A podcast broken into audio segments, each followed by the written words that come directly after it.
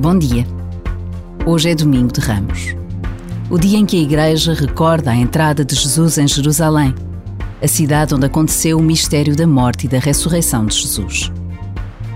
Hoje celebra-se a sua entrada triunfal nesta extraordinária cidade, entre ramos e cânticos de louvor.